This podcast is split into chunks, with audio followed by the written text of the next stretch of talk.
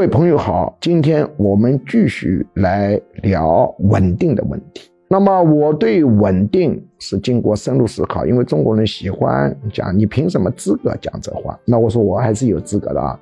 你看我，说明我有学术专注，说明我是深入思考、系统思考的。这个出版社注意一下。今天就来谈一个问题，有个问题绕不开的是宗教。宗教对社会稳定有两面性，而稳定对中华民族又非常的重要。中华民族只有在稳定中持续发展，这是最好的一种道路。那么宗教对稳定是什么关系？它有两面性。有的官员对宗教有错误的理解，认为宗教都是有害稳定的，或者认为宗教都是有利稳定的，不这么简单。宗教。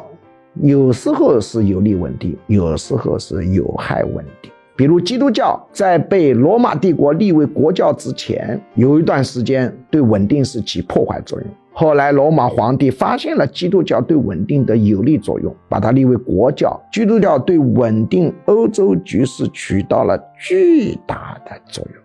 它这个作用还不是一时半会儿，上高达千年。那么中国历史上的宗教呢？比方说，举个例子，在历史上，中国有一个国家叫大理国，以云南为中心形成的。这大理国的特点就是以佛教自兴，这个国家的特点就比较稳定。中国历史上，西藏常常是一个地方政权，他搞的是藏传佛教，那里人很苦啊，但是社会很稳定。到现在为止。西藏地区自杀率仍旧是中国最低的，但你不能说那里人均 GDP 是中国最高。我们可以合理的推论是宗教起了作用，但是在历史上，你宗教没有融化进体制，没有管好，那就会成为破坏稳定的力量。东汉末年，王巾军大起跟宗教有关，太平道后面发展成五斗米道。五斗米道在汉中地区还建立了一个中国历史上唯一的政教合一的国家。这个国家很有意思，你生了病就到忏悔室去忏悔。马路上你旅行不要带吃的东西，政府专门给你隔段时间就放了吃的喝的。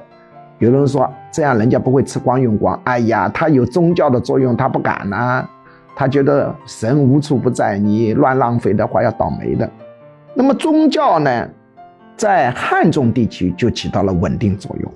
那么不稳定的例子还有很多，比如太平天国，由于太平天国江南地区损失的人口以亿来计算，还有清朝的白莲教，所以正的反的例子都可以举出来。关键是你对宗教持什么样的态度？是溶解合作的态度，还是对立的态度？这个很重要。